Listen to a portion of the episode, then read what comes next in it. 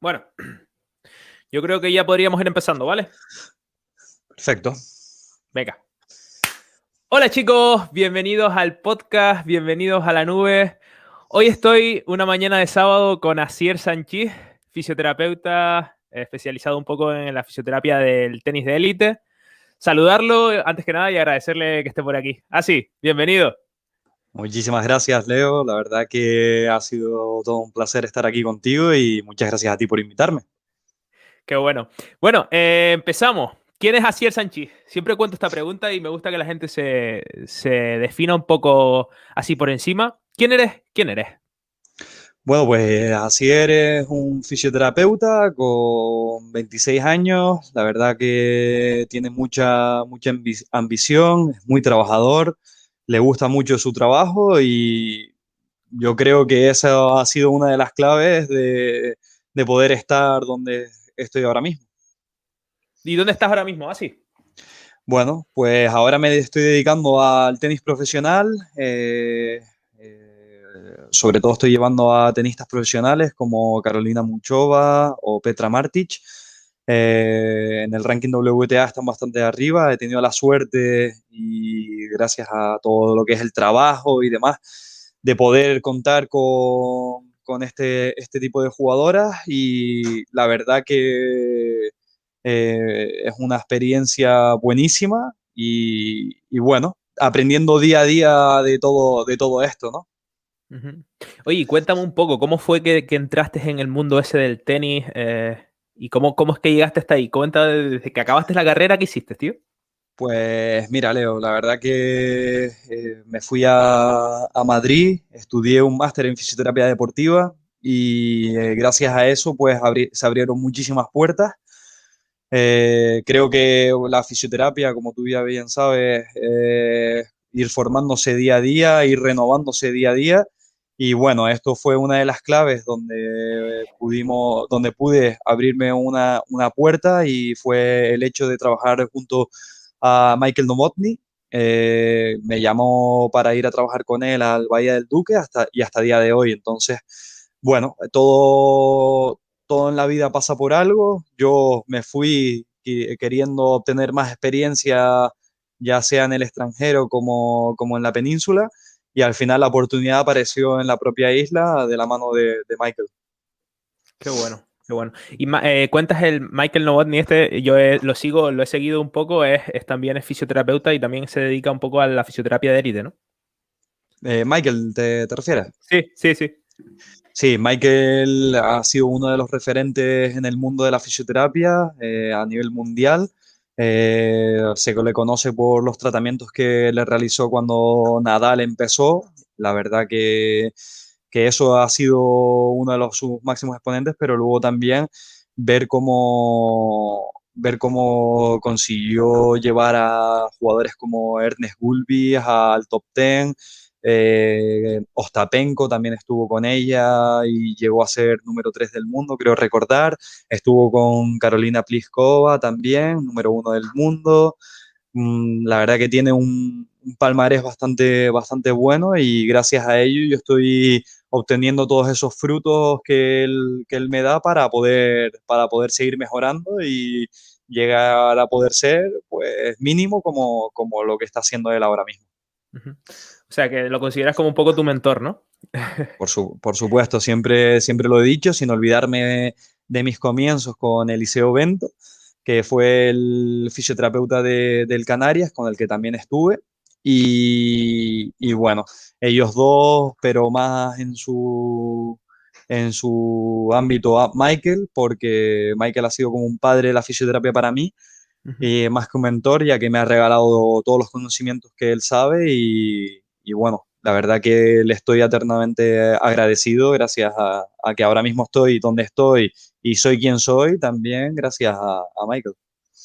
Oye, así, ¿y eh, tú de, antes te gustaba el tenis o has practicado tenis? O, porque yo sé que tú siempre has estado más vinculado al mundo del básquet, ¿no? Pero el tema del tenis, ¿lo cogiste como un deporte nuevo o ya lo habías practicado o lo habías... Eh, tenías experiencia? Bueno, yo, yo, como tú bien dices, yo siempre fui jugador de baloncesto. Eh, siempre me, me, ha gustado ligarme a todo lo que es el básquet, con respecto también a la federación. Estuve muchos años en la Federación Canaria de Baloncesto como fisioterapeuta.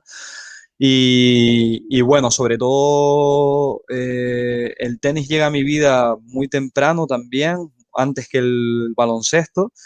Eh, yo empecé jugando, mi primer deporte fue tenis, desde los 6 añitos hasta los, hasta los 13 estuve jugando a tenis. Eh, pude ir incluso a campeonatos de, de, España de tenis por equipos, con un club de, de Tenerife, el Club de Tenis Tenerife. Uh -huh. y, y, bueno, la verdad que ya conocía el deporte, pero no conocía lo que era eh, a nivel profesional la, la, el ámbito deportivo del tenis. Yo lo conocía más bien como un hobby, no como, como el ámbito deportivo. Qué bueno. Oye, y cuéntame cómo fueron los primeros inicios, los primeros tratamientos eh, que tuviste así, eh, o el primer torneo importante al que fuiste.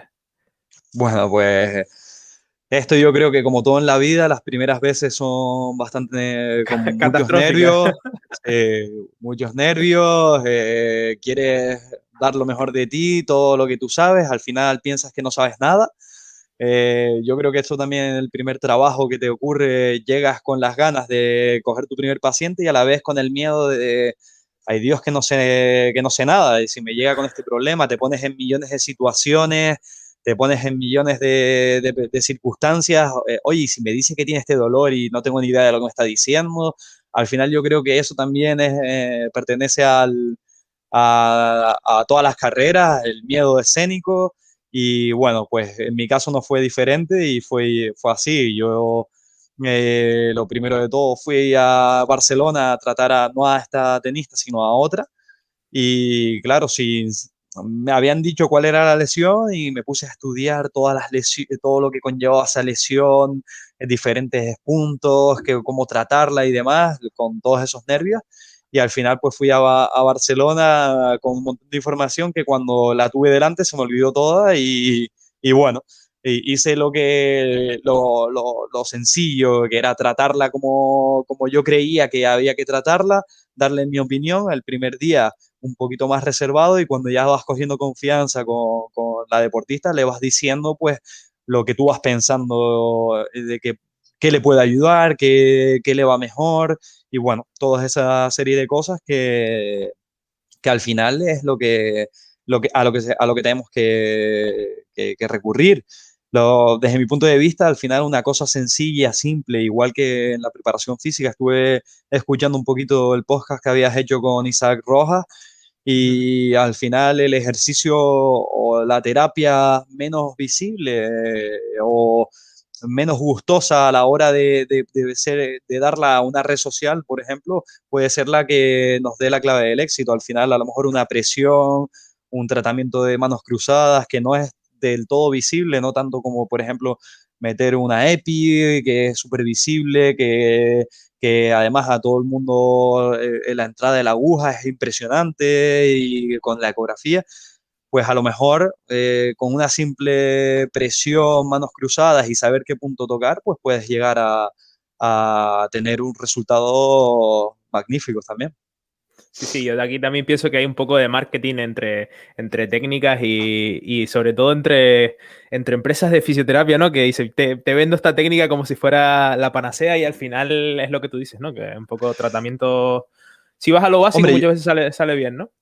Yo creo, yo creo que al fin y al cabo, pues hay que pensar también que cada, cada empresa hace sus estudios y, y, quiere obtener unos resultados a través del, del aparato al que quiere al que quiere al que quiere vender. Pero bueno desde mi punto de vista yo creo que todos los aparatos son son útiles siempre y cuando sepas cuándo utilizar cada, cada, cosa. Es decir yo no yo no es que no crea en la, en la EPI, yo no es que no crea en ningún aparato, yo creo en todos, yo creo que son herramientas que a los fisioterapeutas nos pueden ayudar en muchos ámbitos, pero siempre y cuando sepamos cuándo utilizarla. No siempre va a ser todo EPI, no siempre va a ser todo ecografía.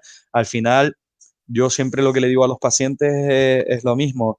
A mí me gusta primero sentir con las manos, sentir que puede haber debajo de ese tejido y a través de ver qué hay eso, debajo de ese tejido, confirmarlo a través de una ecografía, una resonancia magnética, dependiendo a lo, a lo, que puedas, puedas obtener de imagen, ¿sabes? Al final al final es eso, pero a mí me, siempre me gusta sentirlo, eh, lo que pueda haber con las manos, una, una rotura o, visualmente incluso, si tienes un tendón engrosado, si no. Yo tengo una anécdota muy, muy visible que, que era que me llegó un, un maratoniano de, profesional y me llegaba con un tendón de este tamaño y otro de este. Entonces yo le empecé a, sin preguntarle mucho, yo no suelo preguntarle simplemente quiero que me diga la patología, pero no le suelo preguntar eh, dónde es, si le duele mucho, si le duele poco, si me, me, gusta más primero identificar cómo está todo su tejido, cómo está toda su cadena y a través de ahí poderle hacer un tratamiento no solamente enfocado a lo que sería el tendón de Aquiles, sino enfocado pues a, a toda la cadena que va desde el dedo gordo del pie hasta, por ejemplo, la lumbar o incluso en muchas ocasiones, que ya que tengo la suerte también de trabajar aquí en Tenerife con gente que se dedica a, todo el tema de ATM, pues mirarle cómo tiene el tema de ATM y que está todo relacionado. Al final el cuerpo eh, está todo relacionado. Entonces, bueno, para no irme del, tema, era un, tendón así y un tendón así, y yo pensé que el que estaba mal era el tendón este. Y no, el que estaba mal era el, otro tendón. ¿Qué pasa? Que en este me, habían me había dicho que le habían hecho como unas 5 o 6 EPI, que le habían quitado el dolor, pero el tendón era así. ¿Esto sería un tendón funcional? Pues desde mi punto de vista no. Quizás el tendón que está doliendo actualmente, eh, que es el tendón que tendríamos más, más fino, eh, menos engrosado, sería un tendón que está teniendo mucha carga actualmente, ya que está quitando carga del tendón que aunque no duela, aunque no sea patológico, hay que, hay que conseguir eh, quitar todo ese engrosamiento que ha creado, pues mm, no tengo, no estoy muy claro si es la EPI o, pero algún proceso fisiológico dentro debe estar ocurriendo que ese tendón está más engrosado. Sí, sí, sí. Oye, me interesa eso que acabas de decir. No sé si te entendí bien, que no, no preguntas al paciente. O, eh, ¿Cómo que no preguntas? Me refiero. Eh, es, es, un poco raro, esto lo, lo, aprendí de, de Michael. Mm, eh, Michael, por ejemplo, trata con unos auriculares puestos en, en la... Eso yo no llego a tanto, pero sí es verdad que que lo, lo, lo, que yo hago es preguntar primero, por supuesto que pregunto cómo, cómo está el paciente y demás, pero no me ciño mucho a, lo que es la lesión. Es decir, si puedo preguntar cuánto duele, dónde, dónde duele, pero no me suelo ir simplemente lo que quería decir es que no me suelo ir al punto que él me dice que le duele, sino mm, que me diga simplemente me duele el tobillo pero no que me diga me duele aquí en el tobillo, ¿sabes? O me duele el tendón y no es que me duele aquí en el tendón.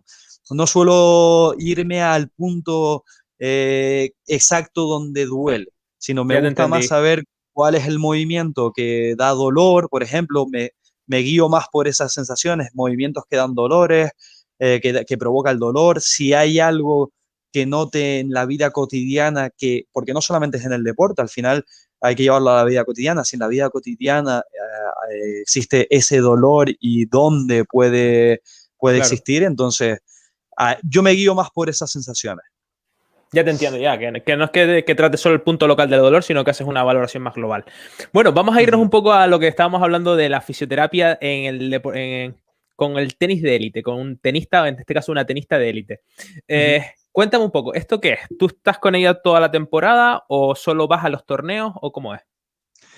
Mm, bueno, estoy todo con ella toda la temporada, eh, siempre siguiéndola, mantenemos un seguimiento, ya sea yo con ella en directo o a través de, de, videollamadas, siempre estamos en, en continuo contacto con ejercicios de prevención, ya que no solamente hay que tratar la patología cuando ya está lesionada, sino hay que prevenir esa patología. Entonces, bueno, estamos en contacto directo eh, mandando ejercicios de prevención eh, continuamente, cada semana, y demás. O sea que el contacto sigue siendo continuo, aunque yo me, me, encuentre aquí en Tenerife. Y muchas veces, pues si tiene alguna molestia que, que vaya siendo un poquito más importante, ya sí que eh, hago un viaje a la República Checa, que es de donde, es, desde, de donde es ella, y previamente al torneo, y entonces pues ya podemos ir con, al 100% al torneo. Qué bueno. Y después el tema de, de la fisioterapia dentro del torneo. ¿Qué, ¿Qué, tipo de tratamientos haces ahí eh, o qué tipo de terapias? ¿Cómo, cómo lo, lo valoras? Bueno, primero, como ya te dije, primero se intenta prevenir que haya algún tipo de problema, problema grave. Eh, eso es principal, por eso siempre trabajamos eh, continuamente en ejercicios de prevención. Pero ya dentro del torneo, sobre todo, pues como digo yo, parchear las posibles, las posibles molestias, eh, posibles dolencias, incluso si no tenemos ningún dolor en los entrenamientos, siempre vamos a tener esa hora y media, dos horas de tratamiento en las que vamos a intentar pues que no aparezca ninguna posible molestia, analizamos el tejido, la tensión del tejido, si en, por ejemplo, al día siguiente podría a través de una tensión tener algún tipo de molestia, pues todo eso lo intentamos lo intentamos quitar para que no ocurra en, en, ese futuro y sobre todo que ella esté al 100% a la hora de tanto de entreno como de partido, que es bastante importante para, para todo, porque no solamente es el partido, sino las sensaciones en el entreno también tienen que ser bastante buenas para que psicológicamente, al ser un, deporte bastante psicológico, pues que podamos estar al 100% en, en todas las condiciones. Bueno. Oye, y aparte de, de fisio, ¿tiene, en el equipo ¿hay equipo multidisciplinar hay que, o trabajas tú solo, en este caso, con la tenista?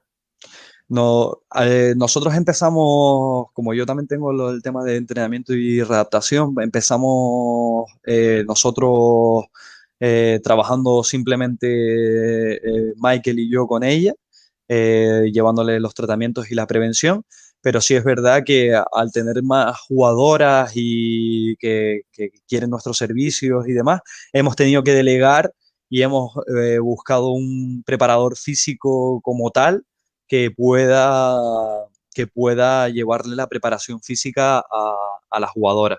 Entonces, eh, si es verdad que estamos en contacto directo con el preparador, eh, le nombramos siempre las, lesiones que puede, que puede tener, eh, los tratamientos que hemos hecho para que haya mucha comunicación, sobre todo un feedback entre nosotros, los fisios y, el preparador físico, pero a la hora del, del Gran Slam o del torneo, ella viaja únicamente con, con fisioterapeuta.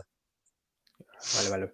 Mira, eh, qué bueno, tío. Yo recuerdo, yo estuve, tuve una época de casi de tres años, una época de recién salido de la universidad y estuve también eh, un poco en el deporte, en el fútbol de tercera división y demás. Y eh, es una fisioterapia diferente, tío, ¿no? Es muy, muy, muy diferente al, a la fisioterapia que se ve en consulta y tanto de tratamientos como de, de, abordar al paciente. De muchas veces eh, haces cosas que, que, son poco fisioterapia y mucho psicólogo y mucho eh, colega. ¿Qué es lo peor que ves de, de, de este tipo de fisioterapia en, en, en, torneo y en fisioterapia de deportiva hacia este nivel? Hombre, como tú bien has dicho, estamos hablando de en este caso, deporte vamos a llamar de deporte profesional de deporte colectivo, que hablaríamos de fútbol, baloncesto y demás. Ese sí que yo diría que es otro tipo de fisioterapia. Un tipo de fisioterapia mucho más, mm, por así decirlo, eh, diría conservadora, pero también muy exigente, porque no solamente vamos a tener que hablar sobre conservadora, mm, porque no es en todos los casos así. Vamos a, vamos a decirlo claro. Eh, en, algunos, en algunos casos hay mucha más presión, en otros casos eh, tienes mucha más libertad de tratamiento. Va a depender mucho, tristemente, del jugador al que, al que estés tratando. Pero, por ejemplo, en el tenis, Leo, sí que te puedo decir que es una fisioterapia muy parecida a la que podrías llevar en clínica. Al final, el jugador en tenis tiene que jugar y la persona en la vida tiene que trabajar. Entonces, el jugador en el tenis, su trabajo es jugar a tenis. y la persona en su vida es, por ejemplo, poner un ladrillo para construir una casa.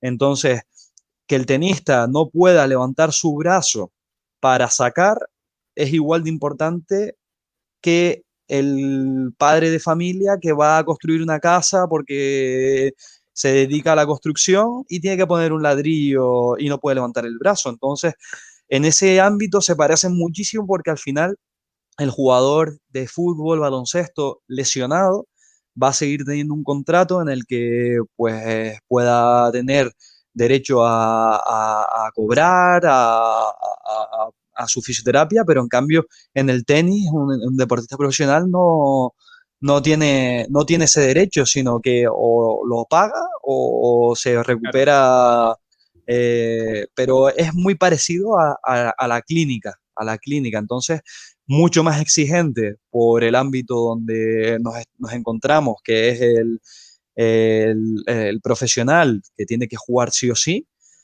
Eh, y en cambio, pues bueno, en, en, el ámbito de trabajo tú puedes decir, eh, descansa estos días, no hagas estos movimientos, pero en cambio en el deporte los tienes que hacer sí o sí porque si no, no puedes estar en la pista. Entonces, bueno, estás en esa, siempre en esa balanza de... Esa presión, ¿no? También.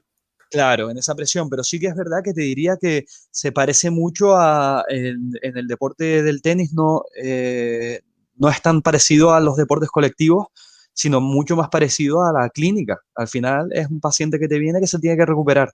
En baloncesto a lo mejor tienes un poquito más de chance para, para guardar mucho más la salud de esos jugadores. Entonces, y, que, y respetar sobre todo esos procesos fisiológicos eh, para la regeneración de los, de los tejidos.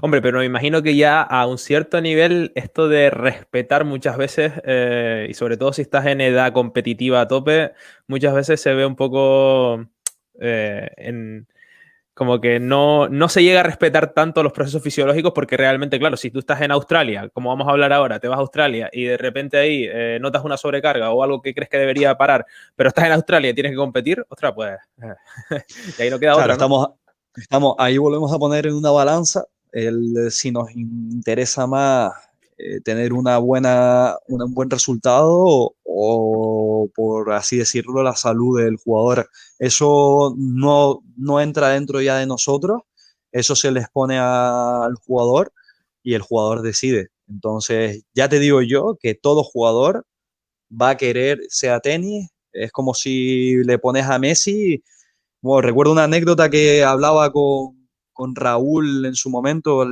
fisioterapeuta de la selección española de fútbol, en el que David Villa venía, venía con una, no sé si era una, una pequeña fisura en la tibia, no, no recuerdo muy bien ahora la historia, fue hace años, y se jugaba la final de la Champions con el Barça.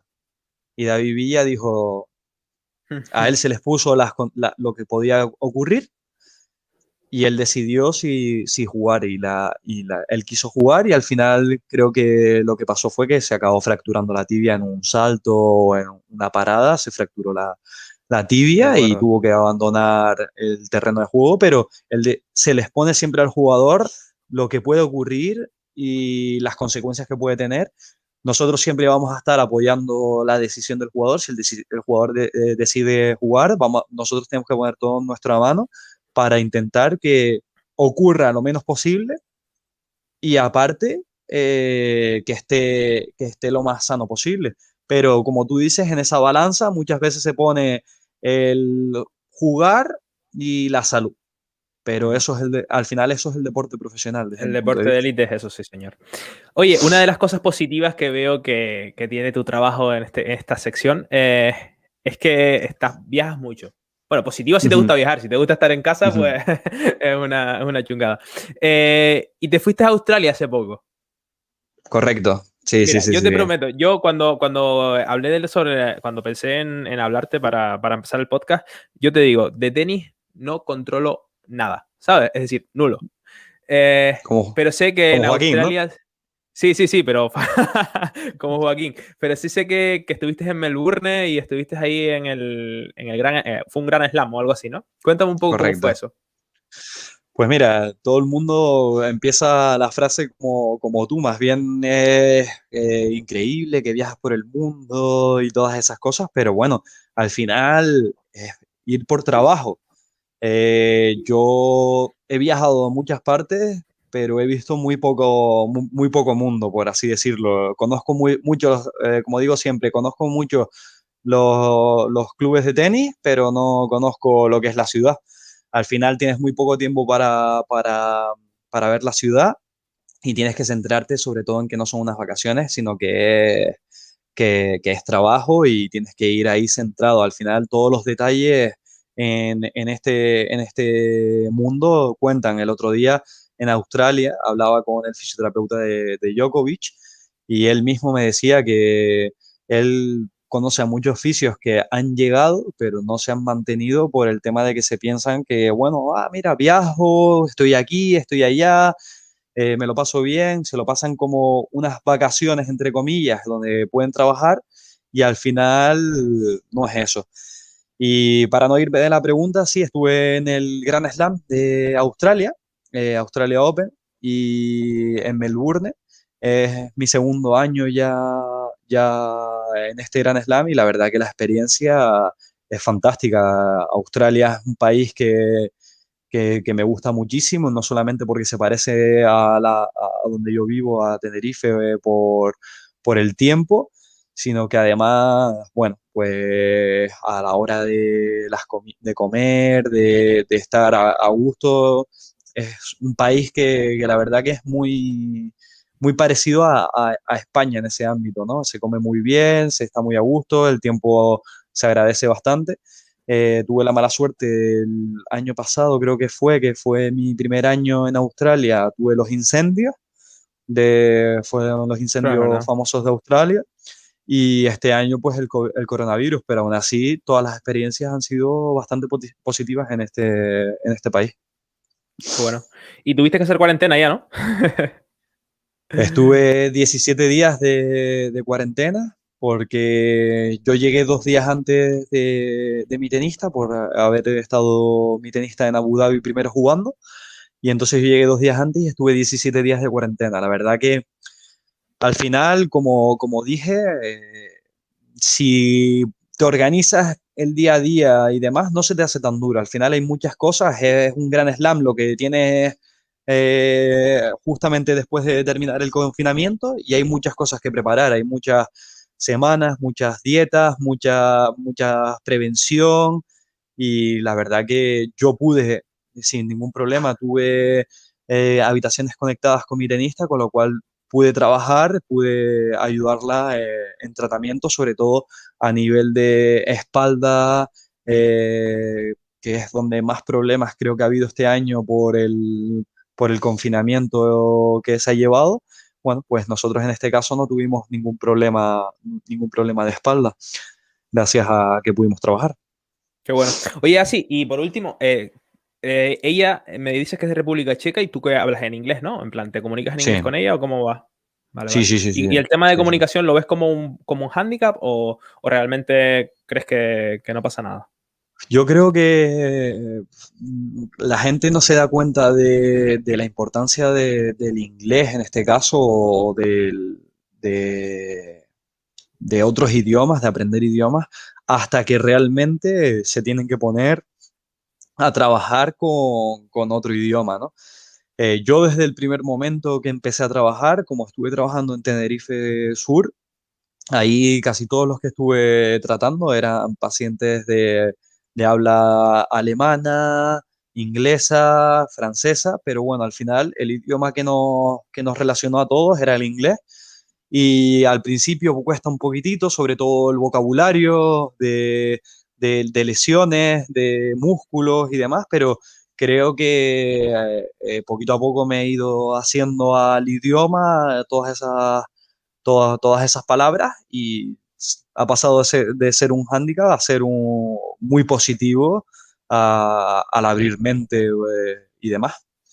Qué bueno. Oye, hay, ha habido tres comentarios en, en, el directo. Pablo Hernández, yo conozco a este chico. Cristian, saludos. Y Movach Pomares, gran profesional, abrazos desde Burgos. Eh, agradecerles que, estén por ahí viendo el, directo. Yo creo que ya por aquí lo hemos dicho todo. Asier también tiene sus compromisos profesionales. Eh, así, gracias, gracias por estar aquí un rato hablando conmigo. Eh, y aquí tienes el podcast para cuando quieras volver a pasarte, cuando estés en Australia o en cualquier sitio en Qatar eh, haciendo de fisioterapeuta o haciendo fisioterapia, podríamos conectar. Muchísimas gracias a ti, Leo. Yo creo que esto es muy, muy positivo que alguien como tú haya hecho un canal así, donde se hable de fisioterapia. Nosotros, que es una profesión que, por ejemplo, en España está creciendo, a la, la gente está valorando cada vez lo que es la fisioterapia y que tú tengas un canal como este donde se dé visibilidad tanto a fisioterapia, preparación física, se hable de salud y demás, es súper positivo, así que te agradezco a ti que, que, haya, que me hayas invitado, que para cuando quieras me puedes escribir y volver a hablar aquí un ratito y echar una charla de lo que quieras, porque la verdad que me parece una iniciativa eh, brutal la que has hecho y vamos, eh, encantadísimo de estar por aquí. Gracias, tío. Que tengas un buen fin de semana y nos vemos en la próxima, así. Igualmente. Nos vemos. chao. chao.